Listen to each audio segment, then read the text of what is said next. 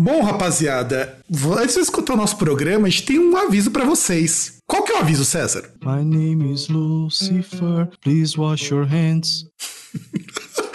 Cara, eu acho que eu acho que eu continuaria essa música se fosse você, cara. Não, você não viu isso? Eu vi, eu, eu vi. não lembro exatamente. Foi uma, foi uma página. Do... É do Lucifer, a página do Lucifer. ao- Foi pessoal Não, não sei se foi do Lucifer. Não, foi do. do Black, dedicado ao Black Sabbath, mas, é- mas a imagem era da banda Lucifer. Não, não lembro. Eu, eu vi só o texto mesmo, porque tinha na página, numa página do Black Sabbath que tinha isso, né? Lembrando NIB, né? Que aí, coronavírus, coronavirus. Coronavirus, né? É. Pior que vejo os caras, ai, Cardi B, não sei o quê. Mano, nem sei quem é, tá ligado? Também não, mas o importante é o seguinte, galerinha. Você que tá ouvindo, independente de qual for a tua idade, se não for essencial você fazer alguma coisa, não for que nem o César que, que é um proletário fudido e tiver que sair de casa, fica em casa pra não pegar doença e transmitir pros seus amiguinhos ou pros velhinhos que estejam perto de você. Principalmente, fique em casa porque você é um vetor. Você é um Aedes. Desculpa falar, mas sim. É, bem por aí. É é um Aedes tamanho litro, né? Isso, porque assim, o mais importante não é em relação à, à sua saúde, porque você fala, ah, mas eu não tô manifestando sintomas e tal. Continua controlando febre com sintomas ali que, que condizem com a doença, mas principalmente evitar o contato com outras pessoas para não transmitir para outras pessoas. Porque se pega uma pessoa que tá com a saúde vulnerável e se você estiver doente, essa pessoa vai morrer. Exato, você não precisa nem ser idoso pra dar ruim. E também cuidados básicos, gente. Cuidado básico de higiene que você aprende lá no ensino fundamental, pra quem tem mais de 30 anos, via lá no Ratimbum, que ele tá fazendo uma falta do caramba, que é lavar as mãos, mas, mas lavar direito, mas assim, lavar bem, manter suas mãos limpinhas, sabão. com água e sabão, por favor. Pode ser qualquer sabão, não precisa ser sabonete bac- bactericida, que você vai pagar mais caro. Pode ser aquele detergente de coco IP que você utiliza. E olha que nós, nós estamos sendo patrocinados pela, pelo detergente, hein? Mas se quiser patrocinar, chama nós. Exatamente. Assim que está, eu não preciso sair de casa. Além disso, cuidado básico também, se alimente adequadamente. É, eu, eu detesto esse tipo de cacófato, mas enfim, porque afinal de contas não é motivo pra você, já que você vai ficar em casa, pra você fazer que nem eu tô fazendo, que eu tô enchendo a cara todo dia. Não façam isso, crianças. Se exercite também, não fique parado, até porque você se exercitar, você vai afastar um pouco o tédio ali, de você ficar parado, de você não poder sair, e também vai ajudar na liberação de serotonina, que aí no caso você não vai ficar deprimido, você vai ficar com bom humor, você vai, bem como recomenda o, acho que era o Centro de, de Doenças de Nova York, se masturbe, Também pode ser, pode ser, mas que é pro mesmo motivo. É, até porque não é, não é muito recomendável você ter contato sexual com o parceiro, né? Vai que um dos dois tá infectado. pois é, pois é. Se bem que Foi o que aconteceu lá com o carinha da USP, que foi, foi dar um affair com a ex e voltou infectado. Então, é isso. E além do Não, não, mais, Mas aí é questão de parceiro, né? Aí no caso é um imbecil. Não, mas se bem que aquele negócio, né? também, aquele né, negócio, cara? né, cara? É, é, pau, não tem, pau não tem olho, pau não reconhece ex, essas coisas, ele simplesmente vê um buraco e sim. Exato. E aí, também uma coisa mais importante de tudo, gente, não estoquem comida sem necessidade. Compra aquilo que é necessário, evite ir ao mercado várias vezes e, principalmente, isso é uma dica leve pra vida, você vai economizar, principalmente se tiver família assim, com criança e tal. Você vai ver que, mano, se você vai sozinho, você vai lá, você tem uma, prepara uma listinha, vê tudo aquilo que você precisa. Não vai ter criança enchendo o saco, tipo, ai, pai, compra isso aqui, compra o negócio do Ben 10. Você vai ver que você vai economizar pra caralho. Exato, não leva uma criança grande que vai olhar para aquela aquele relógio maneiro que custa, sei lá, duzentos e poucos reais, que você podia estar levando em leite. Mas enfim, não leve crianças, mas também não compre cinco carrinhos de comida que, se você mora sozinho, mora você e mais duas pessoas, porque você não vai comer tudo isso, caralho. Você não vai enfiar arroz pelo cu. É, Deveria, mas enfim. Deveria, deveria experimentar. Não que eu tenha feito, mas deveria. Mas assim, vai falando sério, gente. Não estoca comida, a gente ainda não tá precisando disso. Você deixa. Não, nem vai precisar. Nem não, nem vai precisar, o mercado não vai fechar. Então, você vai ter. Esse, é, principal, pode falar. Você vai ter comida, você vai ter bebida para você poder consumir. Talvez você não tenha, tal, sei lá, é, aquele seu restaurante favorito não vai estar aberto, foda-se, cara. Você tem que.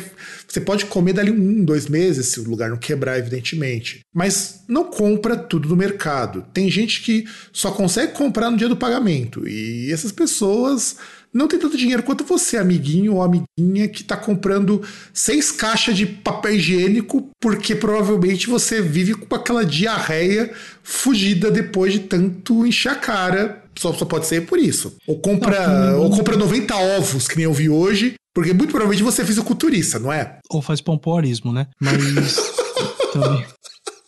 É, verdade, pode fazer pompoarismo, verdade. É, pompoarismo de pobre. É, e aqueles estabelecimentos que você vai precisar de coisa mesmo, que é farmácia, supermercado, posto de gasolina, essas coisas vão continuar abertas. Então, assim, você não precisa correr, você não precisa ir no horário que todo mundo vai estar tá lá, você não precisa passar com 10 carrinhos e encher a prateleira, porque ele vai continuar lá, ele vai continuar sendo abastecido. E não tem motivo para pânico, simplesmente tá todo mundo em casa, porque é pra dar uma parada ali, a, porque, né, nosso presidente é um imbecil. Por incrível que pareça, ele, ele consegue fazer os governadores de São Paulo, o governador de São Paulo e o do Rio se elegeram nas costas do presidente. E o governador do Rio, ele, os caras, todo mundo batendo palma, nossa, o cara tá fazendo um monte de coisa, mas é o mesmo cara que tá deixando a galera no Rio sem água. Exato. É, até ele é mais gente do que o que tá acontecendo na esfera federal. E é isso, gente. Então, é o nosso recado. Fique em casa se você puder. Se você puder também, peça pro teu velhinho ou tua velhinha ficar em casa para eles não adoecerem, porque o negócio vai ficar pior nos próximos próximas semanas, nos próximos meses, talvez. Tá previsto que abril e maio vão ser porrada pro coronavírus. E eu quero que a gente tenha ouvintes saudáveis e vivos. Vejam só. Você falou dos velhinhos, eu lembrei, lembrei da Mariana. Inclusive, beijo Mariana. É, um aviso aí pra, da faixa etária da Mariana, assim, não saiam de casa. Tem carros pretos passando na rua, pegando velhinhos para fazer sabão e álcool gel, tá? Repassem. É, exatamente. Repasse naquela rede que o pessoal acreditava em uma madeira de piroca que tá tudo certo. Tá tudo certo. Isso. E esse é o nosso recado, então. Agora você pode curtir o nosso programa, se você ainda estiver ouvindo. E nos vemos no próximo programa com o mesmo recado, porque esse recado vai ficar em loop, rodando em todos os programas até essa porra desse coronavírus reduzir de vez. Então, até mais, gente.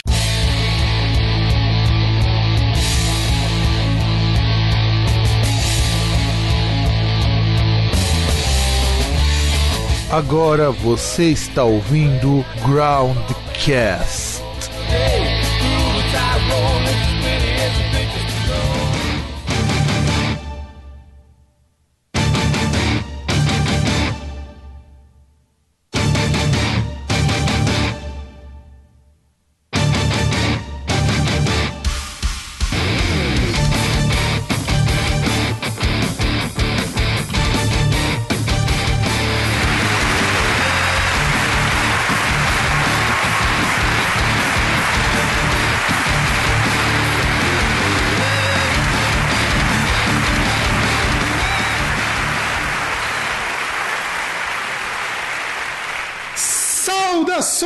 Saudações, amigos e amigas do meu, do seu e do nosso programa Groundcast. Estamos com o Groundcast Entrevista de número. Peraí, deixa eu até ver, porque são tantos programas que eu, eu, sempre perco a numeração. Número 47. Eu acho que é o primeiro pós-pandemia, não tenho certeza. E dessa vez estamos com uma banda, assim, tô quase, quase a banda completa. Eu acho assim uma coisa sensacional que em tempos anteriores à pandemia, normalmente eu falo com uma pessoa só, eu me sinto até meio solitário.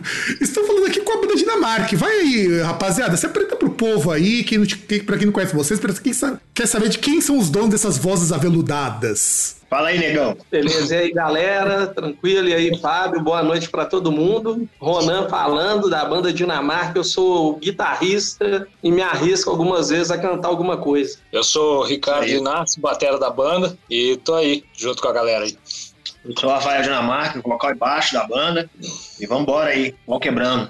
E vamos começar a entrevista. Eu acho que a pergunta mais legal de sempre a gente iniciar é o seguinte: como vocês, assim, rapazes, que tinham um futuro pela frente, decidiram falar assim: puta, eu vou tomar no meio do meu cu e vou começar a tocar música? Velho, essa pergunta eu me faço todo dia. É foda, é foda, mas é. é, uma, é uma força do além, é mais forte que nós essa porra, só isso. Pô, cara, é, é, é, é, complicado, sabe por causa de quê? Porque vai de influência, de, vai de tudo, entendeu? Eu, por exemplo, da minha casa aqui, cara, eu tenho influência musical desde berço, entendeu? Assim, claro que a mãe da gente sempre incentiva, ah, meu filho vai estudar, não sei o quê, tanto que Eu, minha, minha, minha vocação de, de pequeno, que a minha vontade de ser, era piloto de avião, pra você ter ideia. E depois que eu escutei metal, eu falei, eu quero mexer com música. Aí que eu entrei na merda. Entendeu? Se tivesse seguido os passos do tio Bruce Dickinson, tava pilotando avião também. É, na verdade, se eu morasse na Inglaterra, eu tava pilotando avião e tocando em banda, né? Mas eu moro no Brasil, tô nem pilotando nem tocando direito. Aí, aí é foda, né?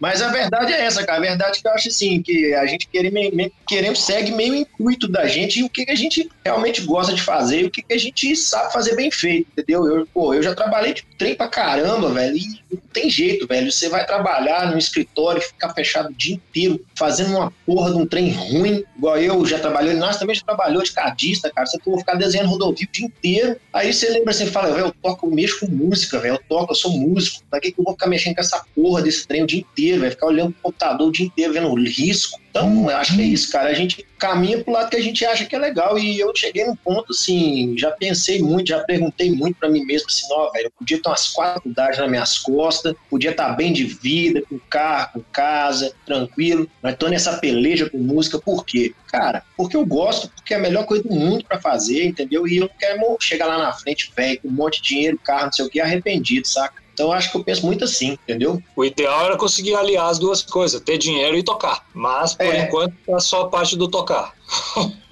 É, eu É, a acho gente tem também que é essa vibe mesmo, assim, do fazer o que gosta, né? Porque todo mundo aqui já toca há muitos anos e, independente de ser com esse estilo de música, já podia ter procurado outras formas de viver de música sem ser esse, mas é um tipo de música que todo mundo curte pra caramba e se dedica pra caramba, e eu acho que é por isso que a gente tá até hoje aí nessa estrada aí pesadíssima aí, mas tentando dar o melhor de todas aí, com certeza. Eu até falei com o meu psicólogo hoje de manhã. É, a gente estava falando sobre vários assuntos, aí eu falei, cara, é foda essa situação que eu tô vivendo hoje. É, eu vivo de, de música e tá parado sem tocar é um- uma lástima, né? Você não ganha nada. E aí eu falei pra ele, só que ao mesmo tempo, eu penso que trocar a vida por dinheiro é muito pouco. Então, se tu tem uma profissão qualquer que seja só para ganhar dinheiro, algo que tu não gosta de fazer, isso para mim é pouco demais. Já fiz também, igual o Rafa, a gente já trabalhou em um monte de coisa. E, mas chega um ponto que satura, que não, aquilo não representa, não é o, o dinheiro não paga. E aí a gente segue tentando na música, né? Isso É, e a gente, a gente tem a, a gente tem também o lance da eu, por exemplo, eu, pelo menos eu e o Linácio, a gente vive mesmo 100% de música. O Linácio dá aula também, mas eu também eu vivo só tocando. Com essa pandemia agora, prejudicou a gente pra caramba, né? Mas eu falo assim que nesse tempo todo que eu me música, e olha que eu já toquei outros, outros estilos pra ganhar dinheiro, realmente pra ganhar dinheiro. Já toquei axé, já toquei pagode, já toquei banda de baile, entendeu? E eu nunca ganhei dinheiro igual eu ganhei agora, nesse tempo que eu venho tocando de música. Já tem seis, o quê? 2012, 2013 que eu parei de trabalhar fixo na, na empresa lá que eu trabalhava, engenharia, e tô mexendo com música. Eu, eu tô vivendo bem demais agora com a pandemia que deu uma arregaçada, assim, em geral, entendeu? Eu não tenho nada a reclamar, não, cara, assim. Claro que eu queria viver da minha música. Eu toco cover. Eu queria viver da Dinamarca, eu queria viver do som que eu faço, da minha música. Infelizmente, a gente tem essa, essa tristeza chamada Brasil que a galera não dá apoio, a galera não curte, a galera não corre atrás, não tem mídia. É só a galera de, de igual vocês aí que estão fazendo podcast com a gente. É só essa galera que dá apoio pra gente. Agora, o mainstream da mídia não dá, entendeu? E eu queria viver disso, mas não vivo, que é da minha música, mas eu vivo tocando. Então, pra mim, já, já é gratificante. Seria melhor ainda se eu conseguisse viver da minha música, entendeu? Olha, eu acho assim essas histórias muito bacanas, de verdade. Inclusive, vocês realmente são muito corajosos de sair do, do meio da, de- da parte de, de, engenharia, arquitetura, vocês indo. Porque eu tive um meu irmão, ele trabalhou muitos anos também fazendo esses bicos com CAD, com essas coisas de mexer com vetor. Hoje ele, hoje ele trabalha fazendo outra coisa lá na, lá na Alemanha, e é assim, é complicado você conseguir aliar música com outra profissão. Tanto é que não é só no Brasil, mas principalmente no Brasil, é difícil você ter lugar pra tocar, ter espaço, as pessoas quererem te ouvir. E quanto tempo que vocês tocam, vocês fazem shows, não só com Dinamarca, mas no geral? Fala os Cara. rap primeiro aí. Eu faço, eu primeiro, meu primeiro show eu fiz em 93. Caralho! Meu, sério, Rafael, show, Rafael, Rafael, é uma pergunta. Qual a tua idade, cara? tô com 43, é. Caralho, tudo isso? Eu juro que você que você. Eu achava que você, eu achava que você já quase a minha idade, cara, que eu tenho 35. Você tá Eu bem melhor. Eu sou mais novo que você, velho. O Ronan é mais novo que eu sei. Eu. Nossa, E vocês- tem o Lani, que é mais novo que nós todos, né? Vocês É, estão. o Lani é o mais novo de todos. É, é que, é que vocês adotaram, né? Tipo é isso. É o cabeça de nós todos. Nossa, mas 93 é bastante tempo. E você tocava o que nessa época, Rafael? Tocar com, com quem ou com o quê? Na verdade, cara, é- esse, essa, esse show foi da primeira banda que eu realmente tive, que eu montei, assim, que a gente chegou a fazer show, entendeu? Que a banda chamava Arcádia, e a gente tocava cover, tocava cover, mas assim, eu já tinha, eu sempre, toda banda que eu montei, porque eu entrei, eu sempre tive o intuito de fazer música, entendeu? Eu sempre falei, galera, vamos fazer música, fazer música. Mas a gente toca cover porque, principalmente come- começando, porque a gente tá aprendendo, então cover é necessário. A gente tocava cover de tudo que tinha na época, era Iron, que, que eu, a minha banda de Pará também, tocava Pearl Jam, tocava Red Hot, tocava essas coisas, Nirvana, que na época era o auge dessas coisas do grunge, né? Então, assim, o primeiro show que eu fiz, cara, pra você ter ideia, foi numa escola, velho. Tipo assim, pô, o palco era um palco de um carpete, quando eu peguei, levantei o carpete, era um monte de carteira de escola, velho, palco, entendeu? Então, tipo assim, esse foi o primeiro show que eu fiz na minha vida mesmo, show mesmo, assim. Inclusive, o mais engraçado que eu conto é que a gente ganhou, o nosso cachê foi cachorro quente. Ó, ó, ó, as coisas estão melhorando. Uma vez eu tava entrevistando o Felipe É. lá do Império, ele falou que teve cachimbo, batata frita. É, o nosso foi cachorro quente, Ah. mas assim, foi aquele cachorro quente com a água Se assim, for, uma é, se for olhar assim, carreiras iniciais, assim, de banda, cara, é cada coisa que você fica até surpreso, né? É porque a Uma, classe, tipo assim, cachê pode ser a água, né? A água é o a cachê. classe de músico é tão. A classe de músico é tão subjugada, tão fodida, que os caras pensam, ah, esses aí são mortos de fome, vão dar uns cachorro quente que eles vão ficar felizes. Com certeza.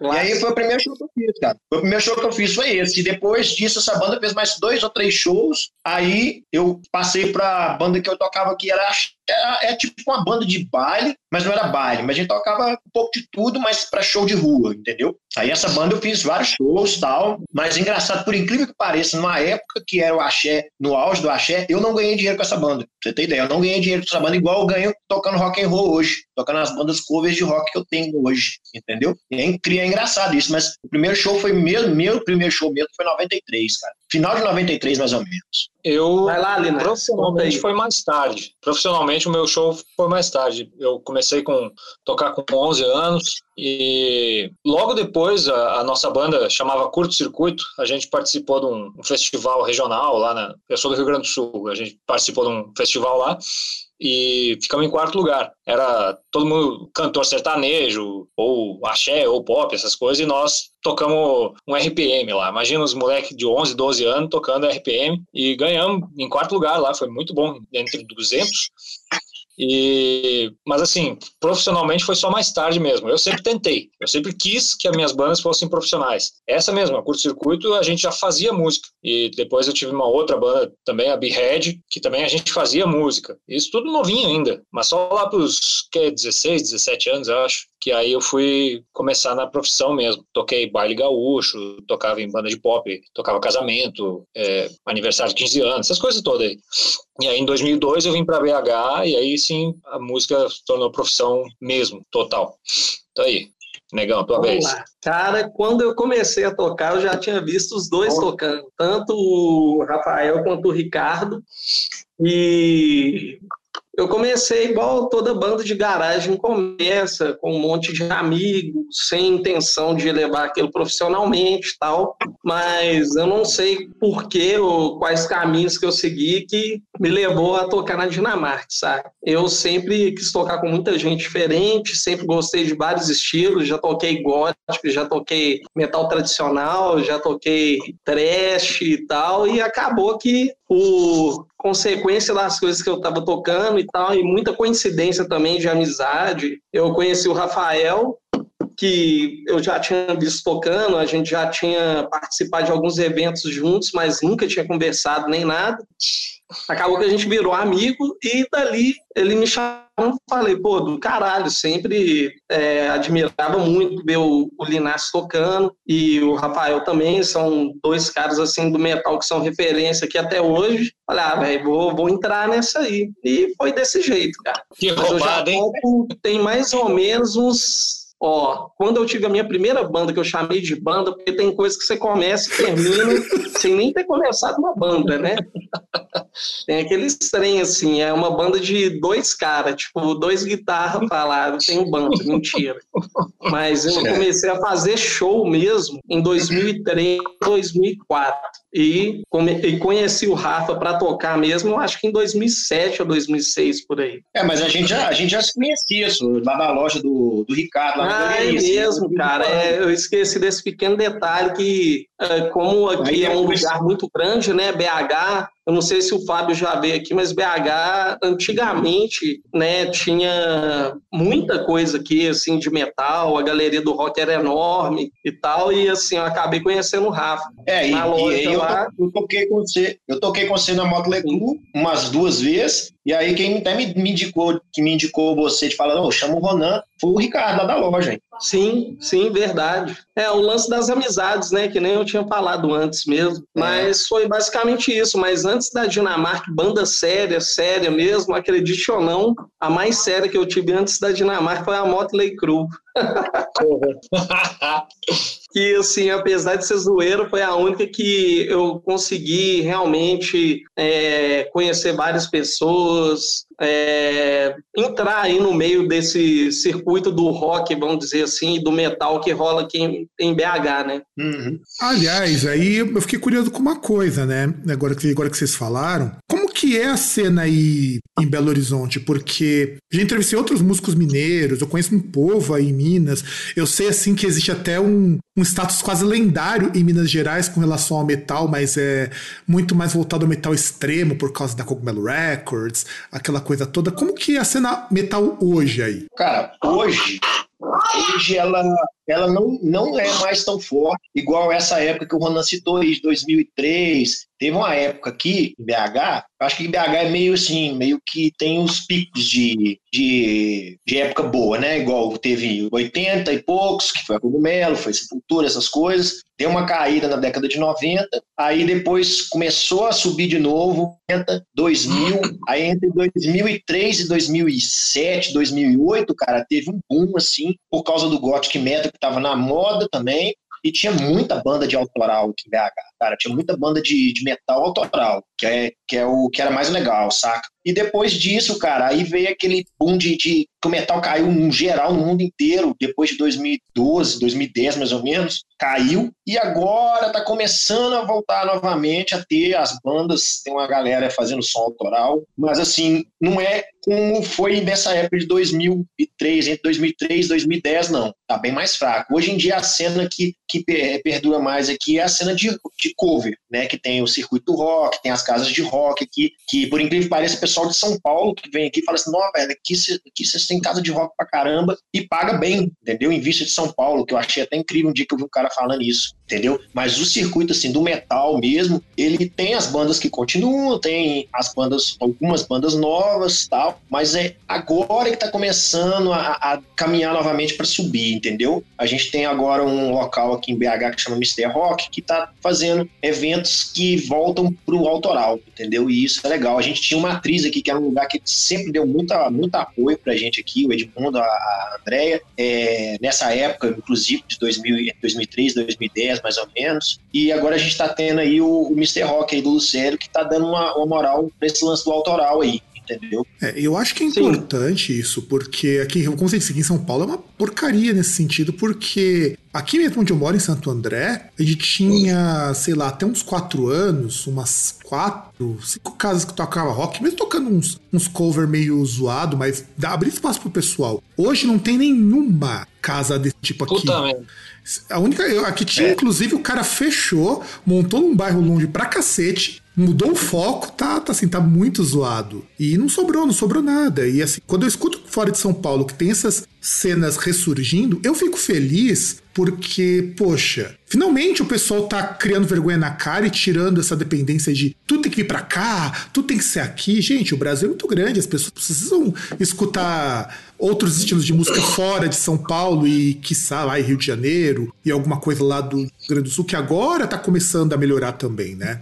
Acontece Sim. que é o seguinte, né, cara? Tem. Desculpa te cortar, mas é questão de mercado. O anos 80, 90, o rock era muito forte no Brasil e mundo. E aí o metal pegava carona nisso. Só que depois, com a massificação do sertanejo, axé, pagode, essas coisas todas, inverteu a chave. E aí as rádios passaram a tocar mais isso. Então tem mais procura desses estilos porque dá mais lucro pra galera. Então o cara de casa de show, ele vai apostar em banda nova? Claro que não. Ele vai apostar no time que tá ganhando. E aí quem tá ganhando é os cover, que é banda de 30 anos atrás, 20 anos atrás, que a galera faz cover e todo mundo acha lindo porque já tá deglutido e engolido né? Não precisa queimar massa cinzenta para conhecer coisa nova. Tipo, nossa, deixa eu ver o que, que esse cara tá falando, o que, que ele tá tocando. Não, ninguém mais faz isso hoje. No máximo ouve uma música, que é aquela, o single que a banda lança, com, com vídeo, porque hoje tem que ter vídeo, não, senão não vende.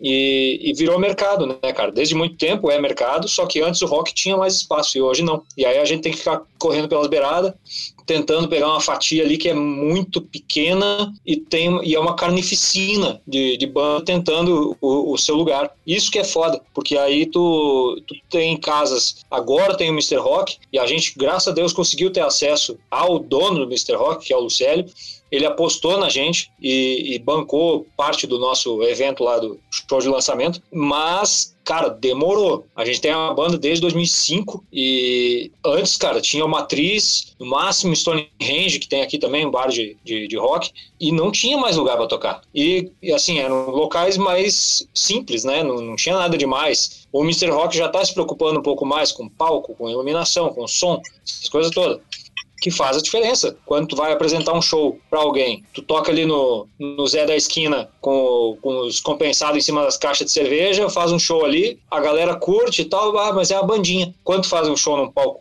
grande, aí, porra, olha a banda, saca? Então tem essa coisa. É, Hoje, o, os, os bares de aqui basicamente toca cover. Por quê? É mais rentável para os donos. Então é isso. É, eu acho que foi assim. Se a gente for olhar numa ordem cronológica do que, que aconteceu, pelo menos do meu ponto de vista, viu?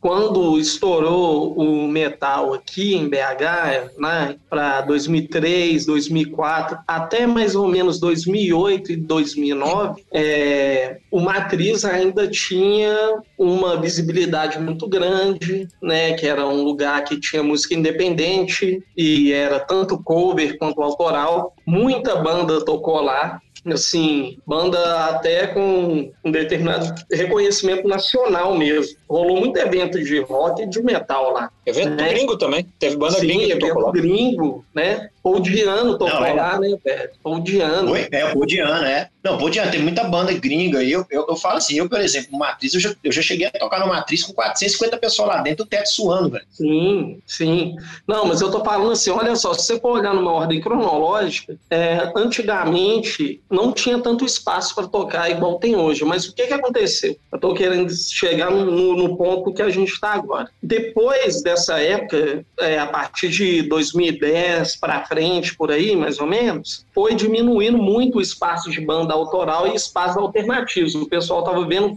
Ah, uma banda cover dá dinheiro. Vamos começar a abrir umas casas aqui com uma coisa mais estruturada, um negócio para um grande público, mas assim, um público mais selecionado. Aí, o que aconteceu? O Matriz foi diminuindo e foi crescendo outras casas, que né, não era igual o Matriz, que é uma estrutura muito mais alternativa do que é hoje o circuito do rock que tem aqui em BH, né? Uhum. Que é o que está mantendo a maior parte é, das bandas que tem aqui de cover. E de repente, no meio desse rebuliço aí, surgiu o Stone, que é mais ou menos da mesma época, mas tentou manter um pouco das bandas é, autorais aqui, né? E o Lucélio viu ali uma ótima oportunidade para fazer o que? Eventos tanto com banda cover quanto bandas autorais, mas ele sempre teve uma visão muito maior do que as próprias casas de rock daqui, tanto que ele não trabalha sim. só com rock lá, né? Sim, sim. Mas ele conseguiu unir o útil ao agradável. Então, eu acho que o que aconteceu aqui foi uma coisa que foi muito, muito prejudicial para várias bandas que tem muita gente que tocava com a gente há 10 anos atrás que não toca mais hoje, não toca mais metal, mas ao mesmo tempo a gente conseguiu mantendo esse, é, é, a estrutura da banda, mantendo né, uma linha assim, ah, velho, a gente tem que fazer uma coisa que gosta e tal. E conseguindo conciliar isso com outras coisas, a gente conseguiu manter até o cenário voltar a melhorar e ter uma oportunidade de apresentar uma coisa no nível que a gente gostaria de apresentar 10 anos atrás. Eu sim, acho que foi sim. isso. Não tinha esse espaço antes. Sim, não tinha de forma alguma. Que o, o Lapa tinha fechado nessa época. Sim. É, não, tinha o, é. tinha o Music Hall que só é. tocava banda grande. Então não tinha. E era extremamente é, desorganizado. O espaço era tipo assim, ou Matriz, ou Lapa, ou Music Hall. Era uma coisa extremamente assim, é, diferente uma da outra. Uhum. É. Não, e detalhe, o Lapa já fechou tem 10 anos praticamente. 10 anos. Caramba. Acho que sim. Acho que sim, porque eu morava no Santa Efigênia, cara. Ele, ele fechou, ele virou estacionamento. Sim, e eu já tempo. tenho o quê? Já tenho. É, é faz tempo. Pra gente então, ver que o negócio, assim, ele custou a mudar, né? Tava melhorando agora e vamos ver como que vai ser nesse futuro aí, pós-Covid. Não tava tão bom. Tava ruim. É. Tava bom. Tava, tava ruim. Parece que piorou, né? É, é, é, é, o lance é o seguinte: é só na, é só na bunda seca com, com areia. Não, mas olha, ai, gente. Ai, tipo isso. Mas olha, eu acho legal é. ver esse tipo de coisa, porque assim, ver como que a história da, da, da, música autoral ela muda muito quando a gente sai aqui de São Paulo, porque aqui em São Paulo é uma briga assim terrível para você ter um espaço autoral. Eu acho que vocês contando inclusive disso, é, como que como que é, como que em Minas, né, no geral, a coisa que a coisa ela vai se transformando e vivendo de ciclos. Não que aqui em São Paulo também não tem, a gente tem alguns espaços alternativos aqui que abrem para estilos que eu nunca imaginei que teria, sei lá, de repente você tem um indie rock com espaço próprio para isso, aí de repente o pessoal do heavy metal começa a ter alguns espaços em pequenos estúdios e tudo mais. E dá para ver que em Minas Gerais, não, em Minas Gerais é, é, vocês cravaram muito bem a ideia. É o espaço para música mais alternativa e autoral, ou seja, não é só é, não é só o espaço na qual você vai segmentar tanto assim, mas é um espaço que as bandas precisam mostrar as caras de algum modo.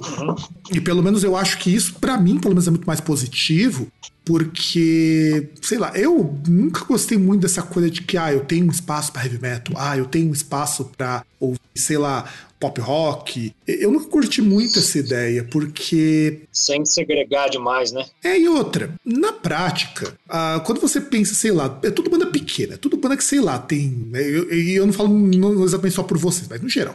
Que tem, sei lá, 100, 200 pessoas conseguem ir assim com muita sorte. Junta essa galera toda, as uhum. pessoas podem se conhecer, as pessoas podem curtir também trocar algumas experiências. Vocês mesmos mostram que vocês são de backgrounds muito variados musicalmente, e, e de repente esses backgrounds não chegam no, no cara da, da, casa de show, pelo menos aqui em São Paulo, não chega no público, e sabe? E é estranho isso, sabe? É como diz o meu irmão, os caras querem ser mais é, purista que os músicos, cara. É, é foda isso. Então, eu é, não sei se mudou, foi a cabeça da, da galera, se a galera envelheceu e mudou, foi o mercado, enfim, um monte de coisa. Porque a gente tem um, um amigo chama Cabral, que foi inclusive quem fez a nossa capa. É, ele é dos anos 80, ele viveu o movimento aqui nos anos 80. E ele conta que tinha show, era no ginástico, Esse né, é. Rafa? DCE. DCE da UFG, ginástico. Então, eu fui no show do. Eu fui no show do Sepultura, fui. Pois é. Ah, lá no ginástico, mas aí, tá. um show clássico que teve aqui. Mas, aí, mas o que ele conta é que nessa época tinha, além de Sepultura, tinha N outras bandas de diferentes estilos. Você pega é, até o Sex Trash, né, que fazia um, um troço mais esdrúxulo, assim, vamos chamar e, e, outras da época, e se misturava. E o público ia porque era o que tinha. Não sei se é porque hoje tem zilhões de banda que aí separa muito a galera, ou se a galera é, tá optando, não, eu gosto de trash, então eu vou no trash. Não, não vou lá que tem aqueles boiolinha do heavy metal. Sabe? Essas rixas. Pior que é verdade, cara. Pior que infelizmente é isso que às vezes eu escuto, cara. Não é? E o Cabral conta que nessa época não tinha essa segregação. Todo mundo ia em todo evento. Por isso que estava sempre cheio, por isso que as bandas todas é, tinham respaldo. Que tu ia para ver banda do teu amigo,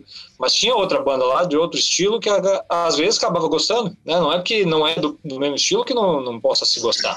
Enfim. E hoje a galera não, não, não gasta, não, não, é nem dinheiro que eu ia falar, é, Tempo, é né? vontade mesmo de conhecer coisas diferentes. Cara, a galera, cara, a galera, tá, a galera tem, tem a cara de pau de, de, de não querer ir em show 0800, velho. Esse Mr. Rock mesmo, o show é 0800, entendeu? É, assim, eu, eu, eu, bato muito na tecla, que, É realmente um, um negócio assim que começou a acontecer aqui e isso é uma, é uma vantagem, vamos dizer assim, ou talvez uma desvantagem, não sei. Mas isso que o Dinamarca falou aí é muito importante. O Lucélio, ele abriu espaço para as bandas tocarem sem cobrar nada. Então, Sim. é tipo assim, é um interesse da pessoa querer entrar no show ou não, querer conhecer autoral ou não, saca? É. Foi. Eu acho que, eu acho que isso ajuda. Que é, um, que é muito difícil disso acontecer, né? Hum. E eu acho que isso ajuda a mostrar também uma coisa assim que eu bato muito na tecla, cara. Eu bato na tecla porque eu, querendo ou não, eu, eu também vivi essa, essa época dos anos 80 em que você tinha três veículos de, de divulgação, de conhecer bandas. Era fanzine, revista Bis, Top Rock, Rock Brigade e rádio. Era só isso que você tinha. E, cara, a gente conhecia as bandas todas que tinham. Por quê? Porque a gente corria atrás para conhecer, cara. O cara, cara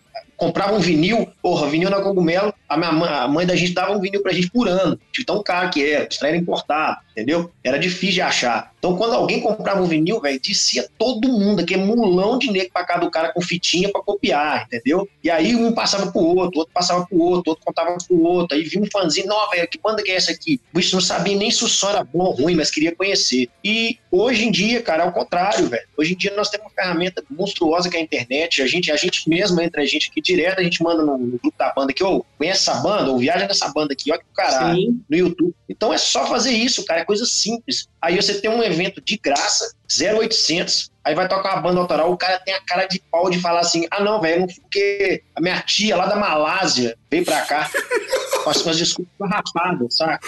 Cara, tipo assim, aí fica, aí fica batendo peito. Eu apoio, eu apoio, é, aí eu fico batendo peito na internet, eu apoio metal nacional. E não vai numa porra de um show, entendeu? Ah, cara, então, tipo assim, velho, isso é preguiça, cara, isso é preguiça, assim, gigantesca de conhecer, de estar tá informado. E a gente aqui, igual eu tava citando mais atrás aí, em relação, você falou aí, dos, do, das casas de alternativo, a gente que tem, o Matriz é uma dessas, eles não tocam só metal, lá eles tocavam hardcore, tinha hardcore e matiner da hardcore, velho, que ficava entupido de menino, velho. E só banda autoral, o pau quebrando sua banda autoral. Tem, ao mesmo tempo tem samba lá, ao mesmo, por exemplo, tem a obra, que é uma casa de show bem mais alternativa, que é mais indie, que essa casa é antigona também, da mesma época do Matriz entendeu? Tem o Lucélio agora, que está abrindo espaço para banda autoral. Ele, o que, que ele faz? Ele mescla um pouco de banda cover com um pouco de banda autoral, porque é o, é o que a gente está tendo, é a arma que a gente tem para fazer o povo ir lá conhecer coisa nova, entendeu? Então, isso aí, velho, isso é nítido. Você vê que isso aí é a preguiça que tomou conta da cabeça da galera. É uma preguiça, assim. Não,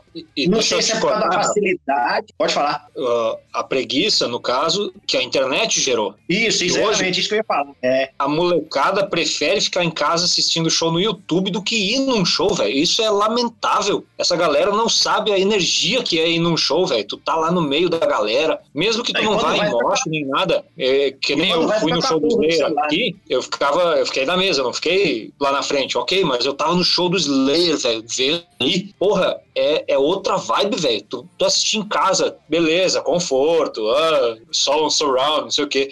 Velho, vai na porra de um show pra tu ver a diferença que é aquilo é experiência de vida. Ah, e outra coisa, né? Ainda fica, ainda vai no show que fica com a porra do celular, merda do celular filmando. Ah, sim. O cara, não presta, o cara não presta atenção na porra do show, não. O cara não bate cabeça, o cara não escuta a música, não. O cara tá preocupado em filmar e postar lá no stories dele que ele foi num show, entendeu? É. Então, tipo assim, é muita coisa que prejudicou isso, entendeu? É, então, assim, essa preguiça generalizada, eu acho que é uma das maiores prejudicou, acho que a música em geral, entendeu? A música em geral, não falo só de metal, não. Apesar do, a gente fala Sim, de sertanejo, essas coisas que tomou conta, apesar deles terem uma estrutura muito maior, isso também prejudicou eles, prejudicou o axé, prejudicou o pagode, prejudicou o MPB, essa preguiça gigantesca que o público tem hoje em dia de, de, de conhecer algo novo. E olha que Minas Gerais, cara, é um berço de música, de autoral, de, de som autoral, de todos os estilos. Aqui tem muito artista bom, aqui tem muita banda boa, entendeu? Que faz som autoral, entendeu? De qualquer estilo. E aí fica nessa peleja, cara, fica todo mundo nessa luta, nessa. Nossa, parece que tem uma bola de, de, de ferro amarrada no pé, velho. Você tá andando, puxando que tem aquela dificuldade toda pra mostrar uma coisa que é boa, entendeu? É, eu acho que assim, é, antes do Fábio partir para a próxima pergunta, é, que a gente tem que pensar que as ferramentas que hoje as bandas têm para divulgar material são muito maiores que provavelmente Já, há 10 anos atrás. Eu vejo isso em relação a nós mesmos, assim, sabe? Era muito difícil você soltar um vídeo de um ensaio, né? Era muito difícil você soltar um vídeo com questão de, sei lá, um mês de show numa qualidade muito boa e tal. Então, assim, a galera procura muito isso. E É, mas mesmo gente, que você uma solte, que a gente tá igual hoje, que é o metal, Hum. esse é, é um desafio muito grande e assim a gente se esforça para fazer muita coisa, mas o retorno não é tão grande em relação a outros estilos, igual é o sertanejo, igual é até o funk ou a própria comunidade LGBT, entendeu? Tem muita pessoa ali conectada que quer procurar coisa ali, quer participar. O nosso é, um, é, é uma vertente muito mais selecionada, vamos dizer assim. Mas, É. ao mesmo tempo, eu vejo isso como uma coisa boa. Por quê? Todo mundo está percebendo agora, pelo menos assim, é, quando eu vejo as lives sendo soltadas, ah, show do Metallica, show do Iron, show de banda nova, sei lá, do Testament, ou o que for. A galera sente muito a falta de participar de show, velho. Isso é uma Pois é, vantagem. das bandas grandes, né? né? Vamos Só das é, bandas grandes. é. Mas assim, eu acho que quando voltar vai ser uma grande vantagem pra gente, porque é, a gente tá soltando muito material, apesar de estar né, no meio da, da pandemia, da quarentena aí. A gente tem coisas circulando na internet e, querendo ou não, velho, a gente tá tendo uma crítica muito boa em relação ao CD, em relação ao material que a gente tá soltando, os vídeos e tal, Sim, né? sim. Vamos ver se vai ser aí um 2020 aí, mesmo que seja muito pequeno. 2021, né? Porque 20 já era. Né? É, O 20 já a foi gente já foi deletado. né? Botou terra em cima já. esse restinho, né? Então, gente, eu inclusive já aproveitando o gancho para falar um pouco do, do disco de vocês. Primeiro que eu fiquei bastante impressionado quando eu escutei. Aliás, eu sempre fico muito impressionado quando eu pego o disco de banda nova, que nem é tão nova assim no caso de vocês, né? Mas é um disco novo, ainda assim é um disco novo. Porque o investimento em qualidade tem sido muito bom. E assim, eu, eu particularmente sou um cara que o meu passado de música com heavy metal é muito próximo do power metal, do heavy metal. E eu confesso que, sei lá, uns 15 anos pra cá, pelo menos, é o que, é o que eu tenho menos escutado, porque eu tenho dado preferência pra umas coisas mais experimentais. E muitas vezes me incomoda, em, pelo menos em muita banda nacional, muita banda que chega aqui pra gente, inclusive, a pessoa me manda um CD e fala, puta, eu vou escutar, eu escuto, acho que é um clone de banda X, Y dos anos 80. E o que eu achei interessante é que vocês pegaram uma coisa que eu não esperava em banda de heavy metal, que é o seguinte, vocês puxaram, vocês puxam uma referência muito forte, assim, no começo, me lembra muito o Halloween no começo da fase do Darius. Que é uma das coisas que eu mais gosto, cara. E eu vejo ninguém lembrando disso, disso daí. É uma coisa legal porque não sou datado. Você pode tocar em qualquer época que soa legal pra caramba. Aí eu começo a escutar música e de repente, poxa, tem uma marcação de baixo assim. Falo, puta, mas o que, que se preocupa com baixo em banda de heavy metal, cara? E, como que foi esse processo de compor esse disco? Porque eu senti umas, umas referências muito bacanas, inclusive uma das minhas músicas favoritas, quando eu tava escutando, era justamente a Death, Dre Death Dresses White porque ela é muito diferente do que seria um padrão de uma música de heavy metal, musicalmente falando. Mas ela soa como heavy metal para mim. E o vocal, assim, muito bom, assim, falei, puta. Lembra, lembra, tem aquele ar meio Halloween, começo do Darius, mas não é cópia. Você sente o climão, mas não sente que é cópia, tudo bem produzido. Como que foi fazer essas músicas? Como que vocês se influenciaram? O que influenciou vocês a chegar onde chegou para colocar baixo, para colocar umas coisas que quase por muito pouquinho não beira naquela coisa de eletrônico que que eu, se tivesse sido, eu ficaria ainda mais feliz, porque eu acho muito legal quando alguém ousa nesse tipo de coisa, porque são coisas que não é normal uma banda de heavy metal ter, sabe? O que vocês colocaram não é normal e eu achei muito bom essa surpresa. Cara, eu acho que o, o que tá ali não foi nada pensado, premeditado. Foi o que é o que a gente é, sabe? As influências, a vivência de cada um, a, as composições são minhas do Rafa e pelo menos no meu caso assim, eu nunca penso, ah, nossa, eu tenho que fazer uma música que pareça tal coisa. Não, velho. Eu pego o violão na mão, que eu componho no violão. E, e, sai algo. E aí eu passo para a galera da banda e tal, vamos trabalhar essa música, pá, vamos e tal. E, e, é assim que acontece. Pelo menos o meu processo criativo é esse. Eu pinto uma ideia, eu, eu vou lá, gravo o riff. Na época era muito mais difícil, né? Não tinha essa facilidade de gravação que a gente tem hoje. A Death Dresses White eu compus em 2003, pra você ter ideia. Foi ontem. então, e a maioria, né? E a maioria delas foi dessa mesma época. Sim, então, uma coisa interessante aí, você citou, e... né? É, o, no caso, o Fábio que falou com a gente, a respeito do cuidado para algum baixo, é, às vezes ter uma pegada um pouco mais pro lado power metal ou um pouco mais trash e tal, enfim. O, o Dinamark, que né, é o cabeça da banda, ele é baixista. Então, na banda ele é baixista, mas ele toca tudo. Então, assim, é, é, é, um negócio interessante a ser citado, porque eu acho que uma pessoa, quando vai compor, no caso dele, ele vê muito mais elementos ali numa música do que o próprio guitarrista, ou às vezes que, o, o, do que o próprio vocalista, né, o próprio baterista. Ele vai tentar enxergar tudo ali e dar uma em determinado tempo da música ali uma relevância para cada instrumento. Isso que eu acho legal na banda. Quando você pode ver inteiro, velho, não tem como você falar essa banda aqui é uma banda de metal tradicional. Não, velho, é mentira. Tem muita coisa de progressivo, tem umas levadas mais trash, tem muita coisa de teclado que pode ser puxado um pouco mais pro sinfônico, tem balada Ótimo. um pouco mais hard,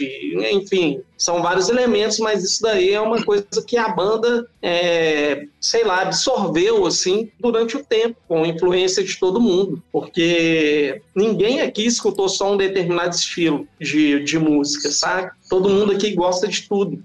E falando só da Death Dresses White rapidinho, o, o riff principal, que é o teclado, taram, param, param, param, quem fez foi o Theo, que tocava comigo Sim. na Atadar. Ele mostrou esse negócio no estúdio um dia. Eu falei, porra, isso é massa, hein, velho? E ficou por isso. E aí eu desenvolvi a música em cima desse tema. Então, até obrigado. mas, é. mas era assim, a gente na época tava, tava colado todo dia, né? Então pintava uma ideia ali e já aguardava.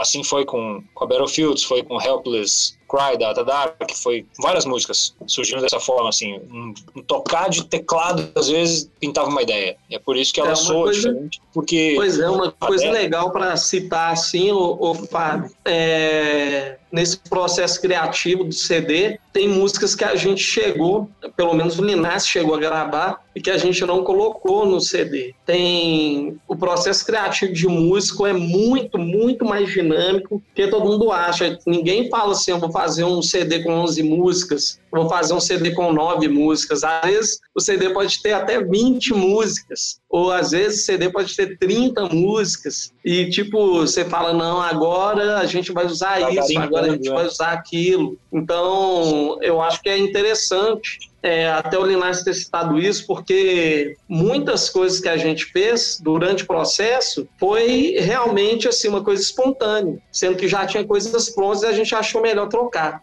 sabe? É.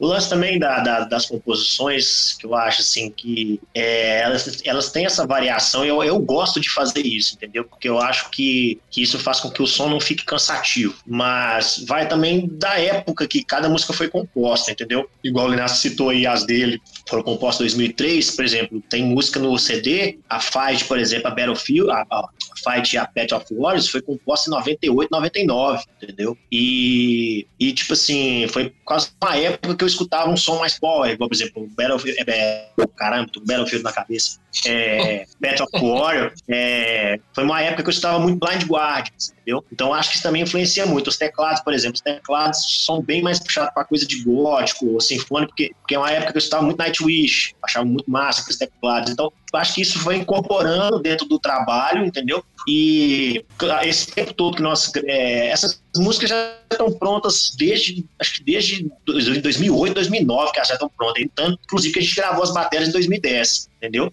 Mas agora, depois disso, disso tudo, ainda vem a parte do de masterização, essa aprendizado todo. E eu acho que chegou nessa consistência que dá por causa disso, entendeu? Que veio, veio que foi como se fosse um, uma aula, entendeu? Cada, cada ano compondo mais coisa nova, escutando mais coisa nova, foi agregando isso nas músicas, entendeu? Tanto que até para material mais novo, que a gente já tem pronto já, inclusive já tem muita coisa mais diferente, já tá acontecendo muita coisa diferente em relação a esse primeiro CD já, inclusive. Entendeu? Então eu acho que é isso, cara. Eu acho que toda vez que a gente, tem o costume muito de procurar sempre estar escutando coisa nova, não só de metal, mas de outras coisas também, que eu acho que isso engloba muito no- no- na forma de compor, entendeu? Eu, pelo menos, eu gosto assim, entendeu? Que, que eu acho que fica menos cansativo o som. Se cada música que você escuta, você escuta uma coisa um Exatamente. pouco diferente, que aquilo não cansa. Igual às vezes você pega um CD de uma banda aí, velho, porra, na quarta música já tá assim, nó, velho, cacete, velho, tá na quarta música ainda, achei que já tá acabando o CD.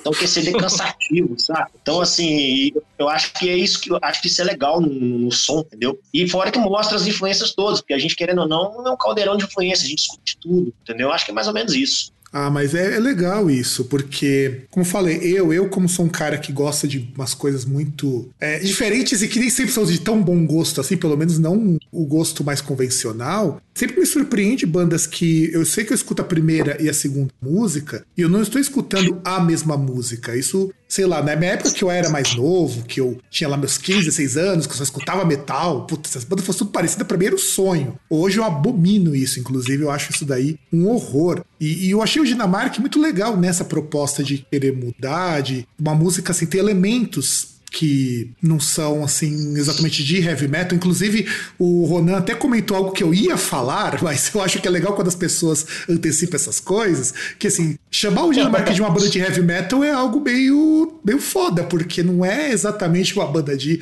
heavy metal. Tem muita coisa ali dentro, sabe? Eu acho que é, que é muito legal vocês perceberem isso, que lá, a gente não quer ser uma banda de heavy metal, a gente quer ser uma banda que toca metal e vai colocando coisa aqui e ali. Essa coisa de, de metal sinfônico. Eu, aliás, engraçado que quando eu escutei a primeira música, eu achei que era uma banda de metal sinfônico, mas depois que passou a parte sinfônica, eu falei, não, não tem aquelas coisas de teclado afetado de metal sinfônico ruim, cara, que eu não Teclado curto. afetado, adorei. Ah, não, cara, não, não, não, bicho. É o seguinte, eu- 1990 1997 até 2008, mais ou menos, 2007, nesse período de 10 anos, cara, o que tinha de banda de metal sinfônico que usava o teclado do Contact com uns, samplers muito ruins, cara, e era tudo igual. Tudo igual. Aquilo me, aquilo me incomodava muito. Assim, E pior que eu ouvi isso pra caramba quando eu era novo. Depois, quando eu cheguei, falei, puta, cara, mas essa linha de teclado, que arpejo é igual em todas as bandas. O cara, sei lá, pega aquele, aquele teclado que já vem no Contact, ou pega um, um- pega um Holland, pega lá os, os, os bancos que já vem, mete dois, três arpejos, já tá fazendo metal sinfônico. Aí coloca lá um. coloca, sei lá, coloca uns acordes de. assim, em escala maior, só pra poder falar, puta, tá fodão agora, não sei o quê. Aí não, aí depois, de repente. Cresceu. É, é, é, exato, exato, exato. Aí eu comecei a ouvir isso daí. Eu falei que vocês não, vocês não têm isso daí. E já me deixou um pouco menos chateado, porque eu já sei que, que vem coisa boa por aí, porque, mano, eu passei a, ter- a criar um certo asco desse, tipo- desse tipo de banda. E, e que bom que vocês evitaram. E eu também prestei atenção na capa. Gente, a capa eu acho que ia ser uma coisa muito legal. É praticamente um dentro do outro. Como vocês chegaram nesse conceito e quem foi. Vocês já falaram do nome do artista, mas eu quero repete agora, porque já falou um tópico próprio. Quem foi o, a- o cidadão que elaborou essa coisa tão maravilhosa que até fez o Rodan ficar mais escuro que todo mundo pra não diferenciar, pra não cometer racismo, cara? É o Marcos Aí eu deixo, eu deixo. É é um chegado nosso, assim. Eu tenho uma admiração grande demais por ele, velho. Ele é um cara criativo pra caralho. Mas, o assim, ele é tão Cabral. detalhista, ele é tão detalhista que eu não sei se você curte Berserk, assim. Sim, mas sim, sim. Ele, ele é um cara que ultrapassa o criador de Berserk, sabe? Ele vê cada pigmento, assim, cada pixel, tudo tão certinho, ele quer fazer tudo tão perfeito que ah, foi, foi meio agonizante a gente chegar no final dessa capa aí. Foi um negócio muito cabuloso. Eu gostei do resultado, eu achei que, assim, foi um negócio para causar um impacto mesmo, mas ele é um cara que é fora de série, velho. Louco, Não, ele é velho. diferenciado mesmo. Ele é diferenciado. É. Inclusive a capa do EP Fight foi ele que fez também. Sim. É, E, e foi. É o Batalha que fez aquela, aquela resenha? isso, isso, a resenha da Road. Batalha. Pois é, o, o Batalha até cita a capa na resenha do CD, na Road Crew. Isso em Uhum. 2007, né, que a gente lançou. E já era o Cabral fazendo.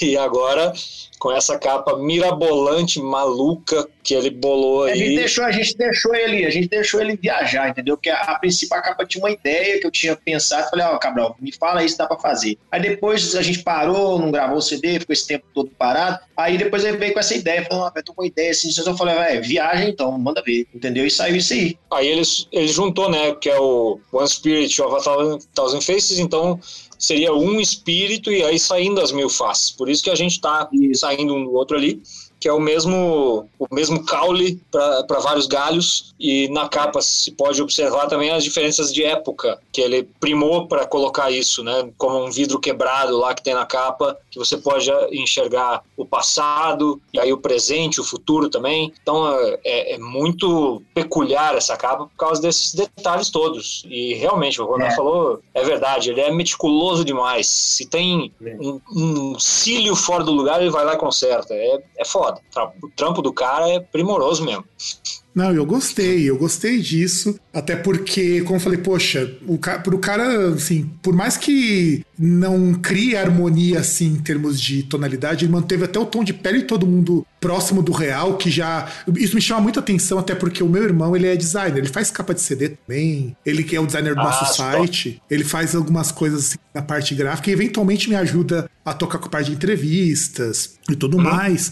Então a gente, então eu acabo percebendo muito dessas coisas. Parte visual me chama muito atenção, porque quando meu irmão precisa fazer alguma capa, por mais que ele seja o, o artista, ele tem formação em artes e o caralho a quatro, eu sou o cara que vou lá dar uma olhada porque ele prefere assim que alguém de fora, se alguém de fora consegue perceber alguma coisa, é porque o trabalho tá bom, sabe? A, a ideia é essa. Sim. E eu acho que pra quem é artista, no caso de vocês, se alguém que não é tão escolado em música, escolado em alguma coisa, deve ser interessante quando alguém percebe, olha, tem isso, consegue ver isso daqui, porque mostra que a linguagem consegue conversar com a pessoa que eu, que, eu, que às vezes assim, eu, eu, eu curto muita coisa que não, não tem tanta facilidade, assim, lá, uns progressivos meio bizarros dos anos 70 que, que acho que só eu devo escutar.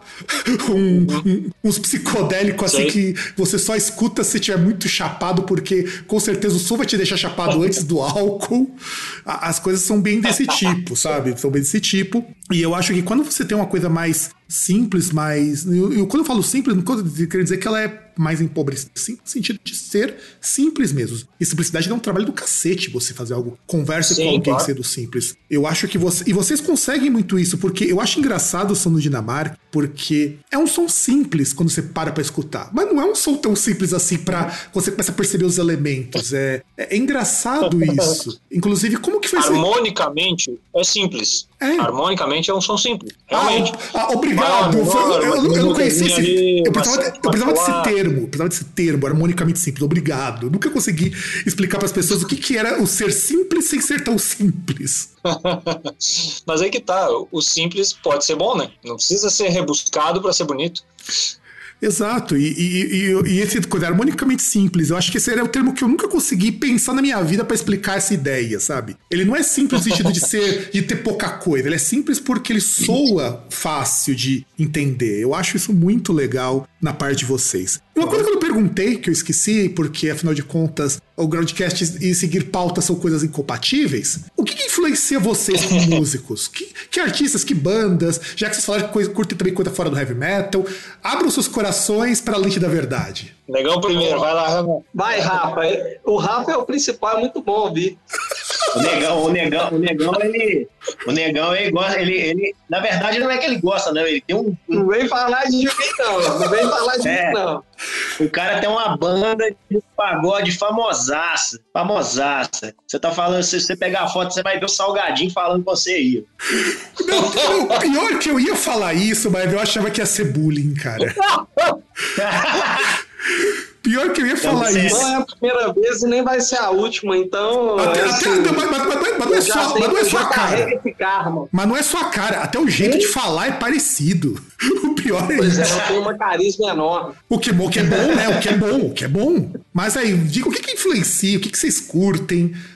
Fala pra gente. além do salgadinho, ah, vai. Eu, eu, Bicho, eu. Pode ser, vai você. Então tá, vamos lá. Ó, cara, eu, eu curto muito o hard rock eu comecei, né, que nem eu tinha falado antes, eu comecei a tocar profissionalmente, né, a falar assim, ah, eu tenho uma banda com, com a Motley Crue, mas eu sempre gostei pra caralho de melódico e sempre gostei pra caralho de trash, black, death, eu sempre escuto tudo, saca? Mas assim, uma das bandas que me influenciaram a entrar na Dinamarca, eu vi que era uma linha muito parecida e eu acho que é uma opinião até de todos é, em relação a estilo, foi progressivo, mais para a linha do Evergrey da vida, ou mais para a linha assim do heavy metal tradicional na linha do Primal Fear e tal, que deixa de juntar né, o, o, metal pesadão, aquelas músicas que são bem, assim, é, sei lá, uma voadora no peito, quanto música que tem uma harmonia, tem uma melodia, tem um negócio, assim, bem feito, bem trabalhado, mas não perde as essências do metal, que é tanto a melodia quanto o peso, saca? Na, pra mim foi isso, mas eu gosto pra cara de Slayer, de Death, é, Gojira, uh, sei lá, cara, são vários estilos, assim. Iron Maiden, eu não posso esquecer das minhas raízes, eu sempre gostei de Iron pra caralho. Pra mim é a melhor banda do mundo. Vai ter muita gente me odiando aí, mas eu tô um pouco me fudendo. E é isso aí. aí? Pode ir aí, Linácio, Rafa. Vai lá, Rafa. Ô, bicho, é o seguinte, cara, minha, minha, minha influência, ela, desde pequeno, eu sempre, sempre tive, assim, independência, assim, minha mãe sempre me ensinou, me, me, me instruiu a escutar muito música clássica, essas coisas, entendeu? Eu comecei a, tive contato com música por causa da minha mãe e as coisas que ela escutava, mas a minha primeira independência musical e falar assim, ó, o que, que você quer comprar? Vamos na loja que eu vou te dar um, um, um disco. Cara, a primeira artista que eu sempre admirei muito foi a Madonna, entendeu? Eu acho ela foda pra caramba, não só musicalmente na década de 80. Hoje não, eu não gosto tipo, só que ela faz hoje, mas o que ela fazia na década de 80 e 90, assim, era, é fantástico. Acho sensacional. Então, assim, foi o primeiro artista mesmo que me influenciou. E no decorrer dessa, dessa coisa do, da Madonna, isso é o quê? Sete, sete, oito anos, mais ou menos. Eu conheci a Iron Maiden. Então foi a primeira banda, assim, que me introduziu realmente de cabeça, assim, no metal, foi Iron Maiden. Então a primeira, assim, ao falar, a primeira banda de coração sempre vai ser a Iron Maiden. A primeira, minha maior influência, como vocalista, como baixista, é Bruce e o Steve Harris. E além disso, tem as outras coisas que eu gosto, igual a, minha segunda banda é Ramones, cara. Sou, eu adoro Ramones pra caramba, tanto que meu apelido no lugar que eu morei muito tempo é Ramones, entendeu? Por causa disso, eu escutava demais, tá? tinha camisa, tinha calça, boné, essas coisas todas. E fora isso também, eu escuto metal, trash, Slayer, Merciful Fate, King Diamond, Metallica. Então tem essas bandas todas, hard rock principalmente, gosto muito também. Inclusive as 90% dos refrões que a gente tem nas, nas, nossas músicas são vem dessas influências do hard rock, que eu acho que é fundamental. A música ela tem que ter uma parte que convence a pessoa de, de memoriza, entendeu? É o famoso chiclete de ouvido. Ela precisa, mesmo que ela seja trash, mesmo que ela seja, tem que ter um refrão. Então eu prezo muito disso numa música. E aí tem o Inter, cara, que eu acho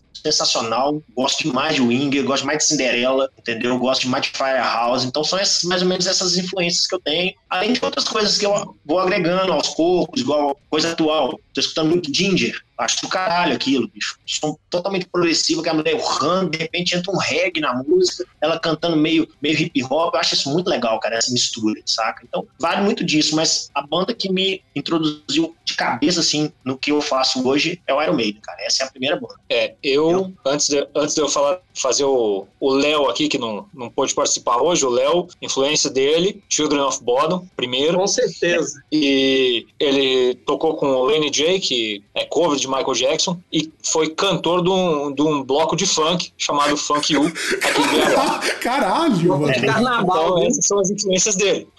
Você tem ideia da- de quão eclético pode ser a Dinamarca. Bem lembrado. É, a gente, a gente aqui, a gente na prova, a gente desmerece um pouquinho essa parte do funk aí, porque às vezes não. Mas, mas, o, mas o, Lan, o, Lani, o Lani tem umas influências muito legais, mais pop, essas coisas também, viu? Sim, sim. Aí falando de primeira banda de metal, Iron Maiden, não tem nem como. Eu tinha acho que 9 para 10 anos, algo assim, quando eu comecei a ouvir e falei, é isso que eu quero da minha vida. Desde essa época eu já sabia. Aí você pega todos os, os medalhões, né? É, Sepultura, Slayer, Metallica, Megadeth, Anthrax, Testament, aquela porrada de banda de trash Halloween, estilo. E aí Halloween, na época, eu não conhecia. Eu conheci depois os Keepers 1 e 2 e fiquei nisso um, anos, durante anos. Sou de cidade pequena, do interior do Rio Grande do Sul, então não tinha tanto acesso igual cidade grande tem e na época não tinha internet. E só mais tarde eu fui conhecer é, o Better The Raw, porque eu fui no show do, do Iron Maiden em 98 ou 99, Lá algo no- assim, em Curitiba. pedreira, né? Isso. E aí o Halloween abriu esse show. E, Pra cara, do puta que pariu, naquele batera tocando Holy Kush. Eu falei, que é isso, velho? Aí que eu comecei a conhecer Halloween mesmo e se tornou a minha segunda banda do coração. Então Iron Maiden e Halloween são minhas bandas do coração. Fora isso, eu ouço é, música clássica, que eu já ouvia desde pequeno, por causa da minha mãe, que gosta. Ah, que mais? Eu ouço muito música mais. que eu não sei nem definir o estilo, mas tipo Yanni, que é a pianista. É o New Age, né? New Age. É New Age? É, pode É, ser. é New Age. É. Tem um pianista italiano que eu sou fanático, chama Ludovico Einaudi, que é, porra, fantástico. E dentre outros, Ian Thyssen, de, dessa outra onda. Então eu ouço muito esse- esses dois extremos, música muito calma ou porrada. E Música quando eletrônica, 2000 música eletrônica. Música eletrônica agora por causa da Luciana também, né? Minha, minha mulher, que é DJ, então é, a gente acaba ouvindo. Na verdade, eu já conhecia alguma coisa, nunca fui do eletrônico, mas eu admiro, tem muita coisa bacana, sim, muita coisa legal. E aí, quando tu junta o eletrônico com o metal e sai um Rammstein da vida, porra, É, Rammstein é uma segunda. É uma das Rammstein é uma músicas que coisa a gente também já escutou, né? e Ministry, É um negócio que a gente já fez até cover, né? Prodigy, das bandas, né? nossa, é, Isso. é, tem umas coisas tem umas coisas pesadas, muito boas aí, de eletrônico. E deixa eu ver, o que mais que eu costumo ouvir? Ah, velho, é basicamente isso. Que eu, é, difícil. Porque de metal, assim, eu ouço de tudo, de tudo um pouco. Eu não, eu não sou Cara, muito eu do- esqueci de. dos grinds, splattercore, aqueles Apesar- coisas, eu não sou muito. Sim, Lamb of God, velho. Eu acho que todo mundo escuta, assim, né? É, é um pouco mais novo, assim, mas da é uma das influências, assim, que, a- que eu acho que a gente pegou bastante, colocando nas músicas tipo Evil Celebrities, pensar na É, questão do beat, na questão, assim, da dinâmica, né? Uhum, isso. Batera, guitarra, né? E tal. com certeza. É, Com certeza. inclusive, inclusive, Caralho. Inclusive. vocês citaram assim, antes vocês citaram antes o Evergrey, pra mim foi um Isso. divisor de águas, assim como foi Nightwish pra mim. É mesmo. Eu, ainda é morava, eu ainda morava lá no Rio Grande do Sul quando eu ouvi Nightwish a primeira vez, eu falei, caralho, velho, que coisa foda. Música clássica É. com, com metal e sinfonia, aquela coisa. Ah, Sim, blow mind. escutei muito. Aí, Isso. aí E depois. assim, é uma coisa acontecer assim, principalmente é, desse, desse lance da referência, da gente ter citado coisas que são de anos atrás que já, já influenciaram a gente, coisa nova. As coisas novas que nós estamos compondo já tem muito mais influência de Hammerstein, de Lamb of God, essas coisas, Evergrey mesmo, essas coisas mais atuais que nós estamos compondo. Porque, querendo ou não, o CD, o One Spirit, ele é um CD que já existia desde um tempo atrás, que são as influências e nós demos uma meio que uma repaginado em algumas coisas. Mas coisa nova, por exemplo, vocês já vão, quando tiver soltando, vocês já vão, quem escutar já vai sentir, porra, isso aí já tem um, quê de mais para esse lado, um quê de mais para esse lado, mas sem perder aquilo que teve, tá tendo no primeiro CD, entendeu? Então acho que influências, a gente tem muito disso, entendeu? Deixa eu só fazer um parênteses aqui com relação ao Evergrey, que é uma banda que me, me pegou assim mesmo, foi, foi muito foda quando eu conheci, e eu tive uma oportunidade de abrir show deles durante Três, três shows, em né? 2005, três shows, Goiânia, Brasília e BH, e a gente conseguiu ver o profissionalismo dos caras de perto, assim, saca? Viajamos junto É com eles no ônibus, trocamos ideia, os caras super gente boa, na deles, mas super gente boa, e o profissionalismo ímpar. Você tem ideia, os caras viajavam com um técnico de som e um road, e na hora do show era uma porrada, era uma pedrada o show, que desde aquela época, 2005, eu e o Rafa já falavam, que foi daí que surgiu a Dinamarca, né? A gente tocava em outra banda na época, a Tadak. E aí que a gente se conheceu e falamos, velho, vamos, vamos fazer algo assim. E não em termos de som, mas em termos de profissionalismo. Né? Profissionalismo, Você é. chegar no palco e, e mandar ver de uma forma que a galera ficava de boca aberta. Foi muito, muito do foda. que muito do que a gente tem da banda hoje desde, desde quando eu é, juntei com o Linasco pra gente fazer a, a banda acontecer mesmo né que antes era só era só uma ideia só da página mas fazer ela acontecer mesmo foi a partir desse, desse, desse dessa tour que a gente fez com a Evergrey que a gente viu os caras trabalhando é que a gente adaptou a forma deles trabalharem pra gente entendeu os samplers a gente pô como é que esses caras fazem isso cara aí nós vamos procurar saber pô vou botar isso na banda vamos adotar isso na a forma de trabalhar a forma de compor, a forma de montar um show. A gente meio que o Evergrey, essa turnê do Evergrey foi bem importante para isso, para direcionar o que, que a gente queria fazer da forma que a gente queria fazer. Como o Inácio falou, a parte profissional dos caras trabalharem, entendeu? Então foi muito importante também essa, essa a banda, o Evergrey, foi muito importante para a formação da Dinamarca também por causa disso. Olha, gente, primeiro Vai lá, Fábio. eu- quero muito agradecer vocês, porque, olha, é muito raro acontecer isso, mas já até estouramos o tempo da entrevista. E eu fico muito feliz porque,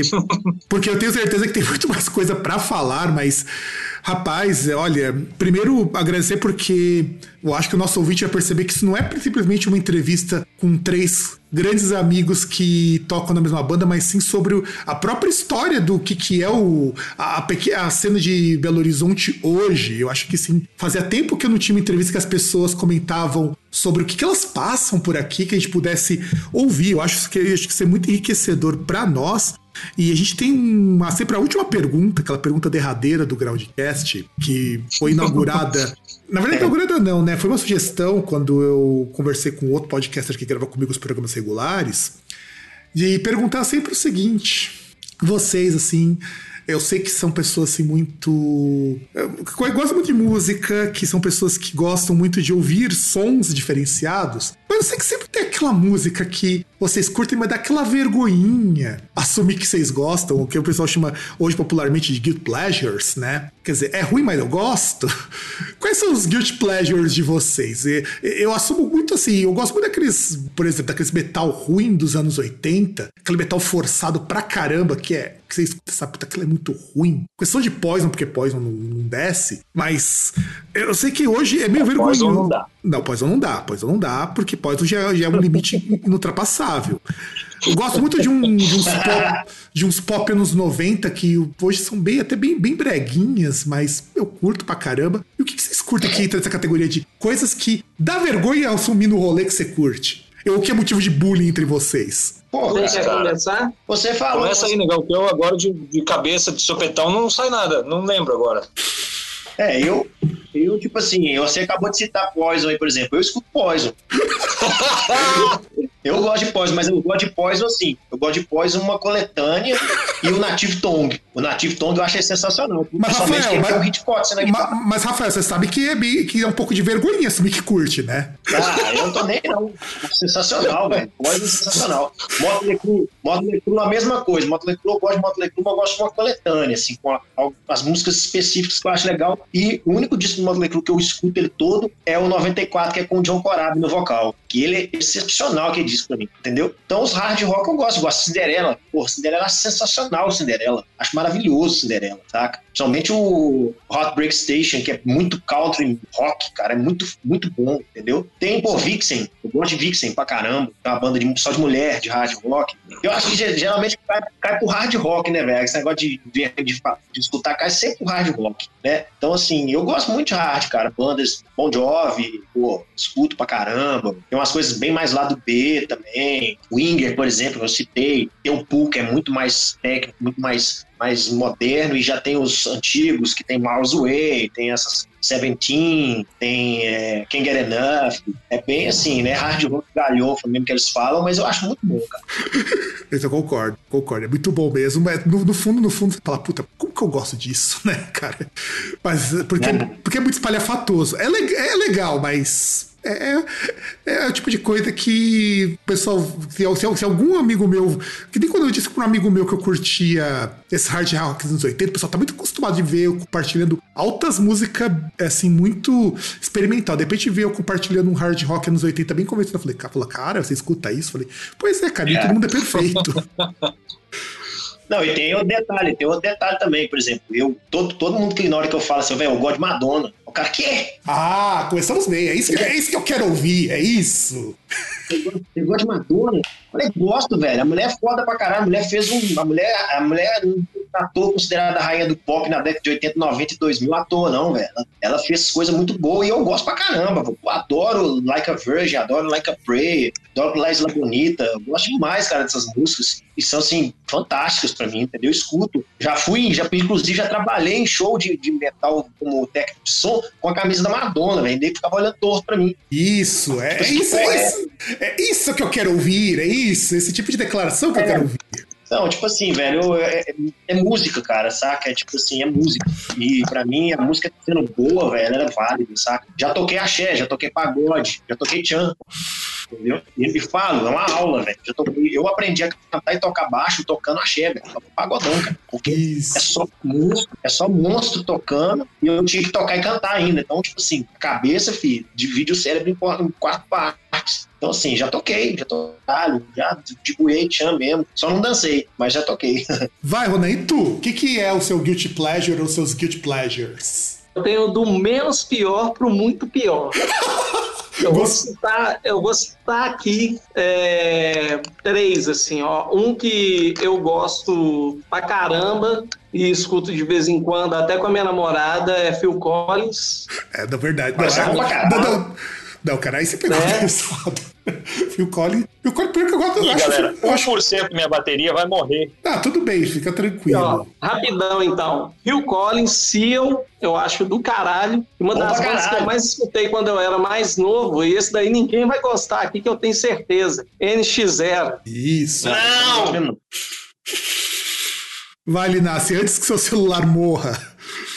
Velho, 0%. Pior que eu não sei, velho. Não sei te falar. Eu gosto das bandas dos anos 80. Nacional, o Traje, é, Titãs, Paralama, essas coisas que a galera hoje massacra, mas era banda foda na época. Não sei. Não sei te falar. bom, gente, então eu acho muito bom. Eu quero agradecer mais uma vez todo mundo por ter participado, por ter aguentado uma hora e pouquinho aqui. É, agora é muito Xuxa. Agradeço tudo que vocês têm que agradecer. Deem os seus recados. Links de vocês eu vou deixar tudo embaixo aqui na postagem. Então, manda bala. Bom, galera, brigadão. Obrigado pela, pelo convite aí, o Fábio. Muito obrigado por ter essa entrevista. Muito legal, massa demais. Agradecer a todos os ouvintes aí do programa. E convidar todos aí, assine nosso canal no YouTube. Lá tem um documentário que a gente fez em nove partes que conta um pouquinho da banda, como começou, o que cada música do CD fala, essas coisas. Nosso Instagram também, o Facebook também, tudo é Dinamarca Oficial, com dois Fs. Vai lá, curte, divulga pra galera para escutar também e faça a sua parte. Isso é uma das coisas mais importantes aí do público, é divulgar. É o que a gente fazia com os cassetes e os vinil. Faça isso na internet, solta no seu, seu Instagram aí, seu Facebook, a página das bandas autorais da sua cidade, as nossas, e faça essa parte aí, porque eu acho que isso é importante.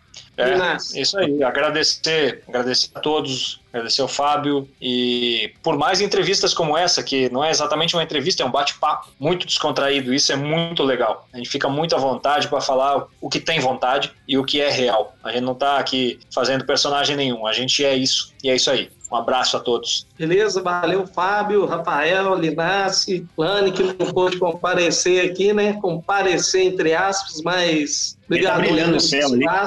E vamos seguir nessa aí, velho. É, obrigado a todo mundo aí. Vamos dar força pra banda e manter o autoral, né, cara? Que é uma coisa que a gente faz tanto esforço aí pra, pra mostrar pra galera aí. É uma parada que a gente curte pra caramba. E eu acho que desde o início é, da banda foi o intuito de todo mundo fazer uma coisa que gosta e a galera aí poder contemplar aí com a gente.